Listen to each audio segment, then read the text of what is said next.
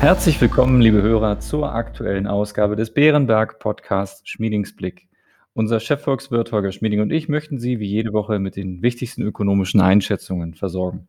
Mein Name ist Klaus Newe und ich leite das Wealth Management von Bärenberg in Deutschland. Hallo nach Berlin, hallo Herr Schmieding. Hallo Herr Newe. Herr Schmieding, diese Woche gab es einige neue Wirtschaftsdaten, angefangen mit den Einkaufsmanager-Indizes aus Deutschland, der Eurozone und den Vereinigten Staaten am Montag. Was sagen uns diese Daten über die aktuelle Konjunktur und den Ausblick für die kommenden Monate? Wie sehr belastet uns der Anstieg der Infektionen mit der Delta-Variante des Coronavirus? Ja, Herr Newe, die Einkaufsmanager von Unternehmen haben normalerweise einen guten Überblick über die Lage und die unmittelbaren Aussichten. Deshalb sind diese Umfragen unter Einkaufsmanagern, die Einkaufsmanager-Indizes, wie sie genannt werden, auch wichtig. Vor allen Dingen, weil sie auch auf ähnliche Art in verschiedenen Ländern durchgeführt werden. Wir können also vergleichen. Im August zeigt sich, dass diese Einkaufsmanager-Indizes sich in Deutschland, der Eurozone, den USA und Großbritannien weiterhin auf sehr hohem Niveau bewegen. Die Lage ist also gut, auch die Aussichten sind gut. Aber wir sehen in den Daten auch einen gewissen Rückschlag gegenüber den sehr guten Werten vom Juli. In den USA haben wir tatsächlich eine gewisse Sorge, angesichts zunehmender Infektionen. In Großbritannien ist es wohl vor allen Dingen ein Mangel an Arbeitskräften, der einige Unternehmen belastet.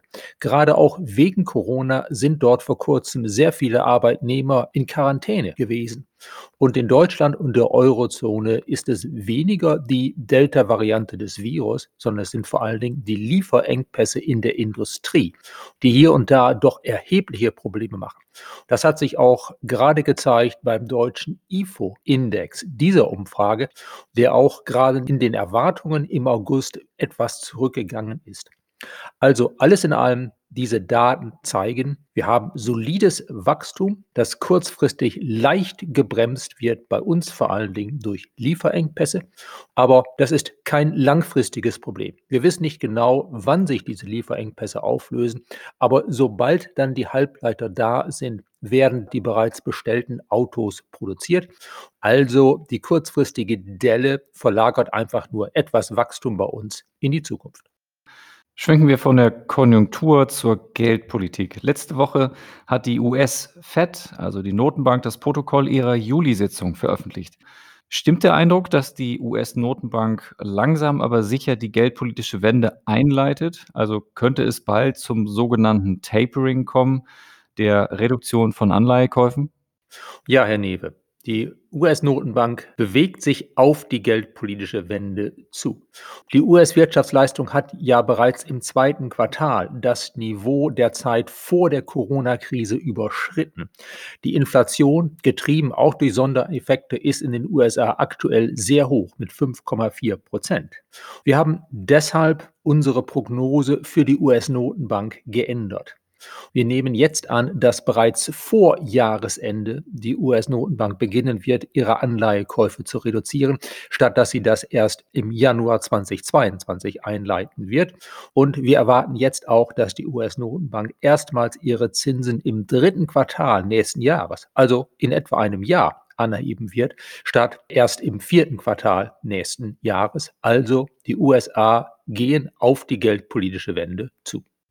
Wir stehen ja vielleicht kurz davor, etwas mehr Klarheit zu bekommen, denn am Freitag wird der Chef der Fed, Chairman Jerome Powell, seine mit Spannung erwartete Jackson Hole-Rede halten, auch wenn er dies Corona-bedingt nicht auf einer Konferenz in Jackson Hole in den Bergen Wyomings, sondern in einem virtuellen Format tun wird.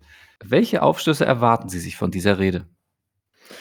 Herr Newe, diese Jackson Hole-Rede, wie sie genannt wird, ist ein großes Thema an den Märkten. Sie könnte uns tatsächlich etwas mehr Klarheit bringen, aber ich erwarte mir nicht allzu viel davon. Vermutlich wird Powell die Vorgehensweise der Notenbank erläutern, was ihr wichtig ist, worauf sie achtet, welche Bedingungen erfüllt sein müssen, damit sie dann die Anleihekäufe reduziert und irgendwann auch dann die Zinsen erhöht. Aber ich glaube nicht, dass wir bereits einen genauen Fahrplan mit exakten Terminen bekommen werden diese Woche. Vermutlich wird Paul das doch der eigentlichen Notenbank-Sitzung später überlassen, statt bereits jetzt einen genauen Zeitpunkt vorwegzunehmen. Bleiben wir noch beim Stichwort Fed. Die US-Finanzministerin Janet Yellen hat sich vor kurzem für eine zweite Amtszeit von US-Notenbankpräsident Powell ausgesprochen. US-Präsident Joe Biden könnte sich laut dem Nachrichtendienst Bloomberg Anfang September dazu äußern. Könnte ein Wechsel der Führung der US-Notenbank deren Richtung verändern oder sollten wir solche Überlegungen eher vernachlässigen? Solche Überlegungen würde ich eher vernachlässigen, Herr Newe.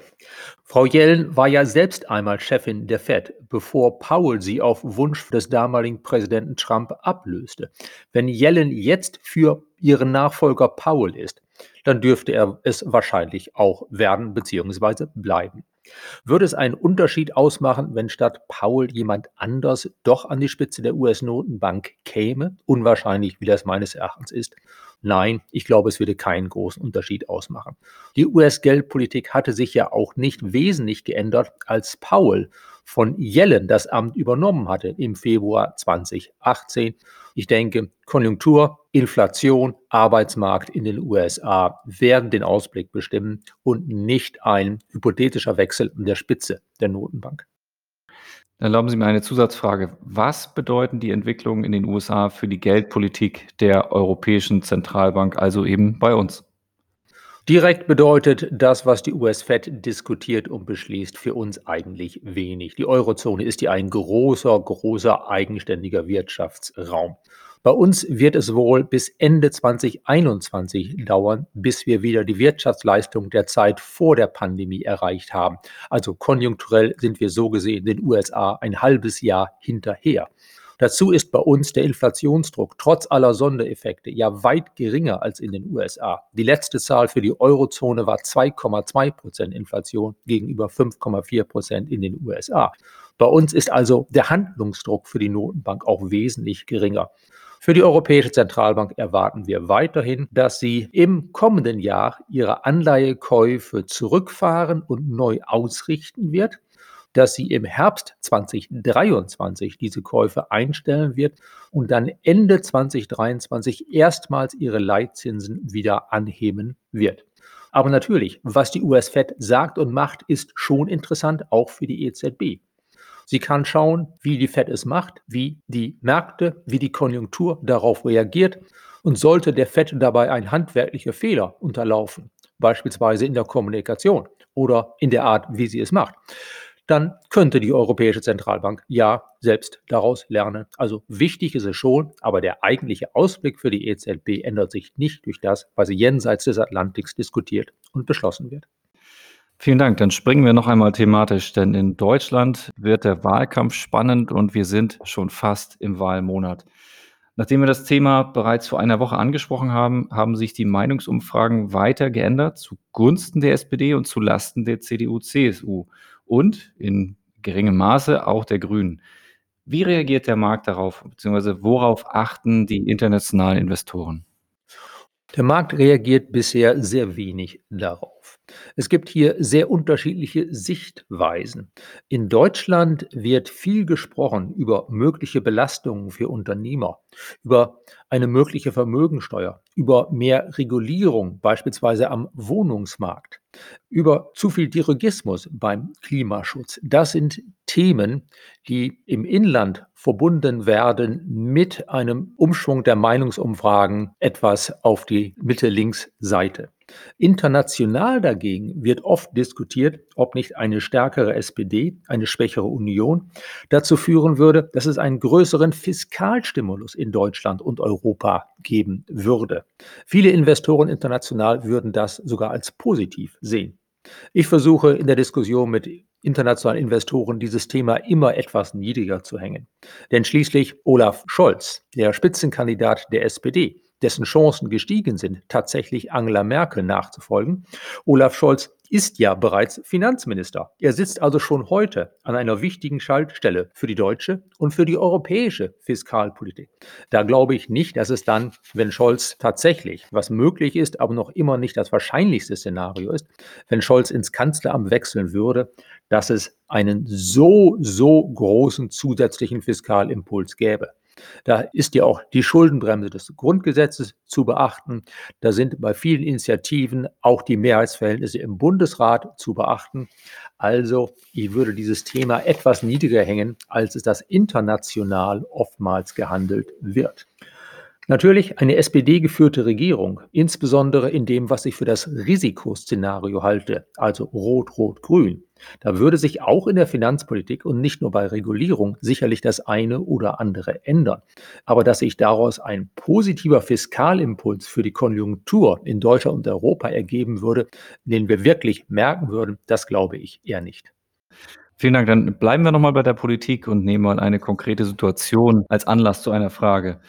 Vor etwas mehr als einer Woche trafen sich CDU-Vorsitzender Armin Laschet und Tesla-Gründer Elon Musk bei der Tesla-Fabrik, die derzeit in Grünheide südöstlich von Berlin errichtet wird. Unter anderem machte sich Laschet stark für weniger Bürokratie in Deutschland. Er sagt, die Fesseln, die im Moment entscheidend hemmen, müssen weg, damit wir die Energiewende schaffen. Herr Schmieding, wie sehr hemmen Bürokratie und Regulierungen die deutsche Wirtschaft? Herr Newe, zunächst einmal, wir brauchen eine gute Verwaltung. Wir brauchen Regulierung. Sie schützen die berechtigten Interessen von Menschen. Sie setzen einen Rahmen für die Wirtschaft.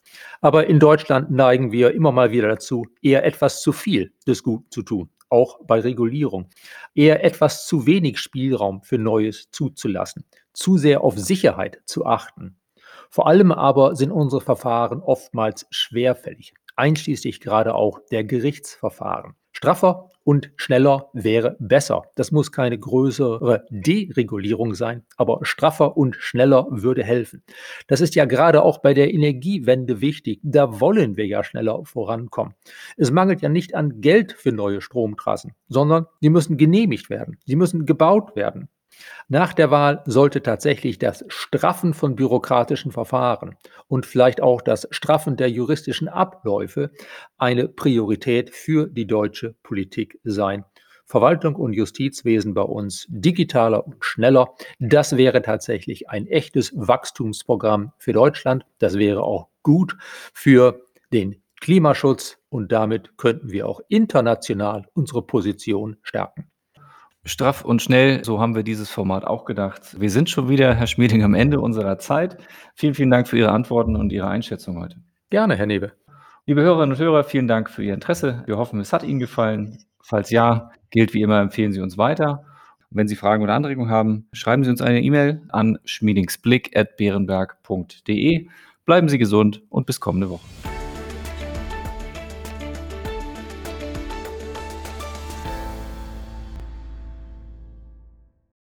Wichtige Hinweise. Bei dieser Information handelt es sich um eine Marketingmitteilung.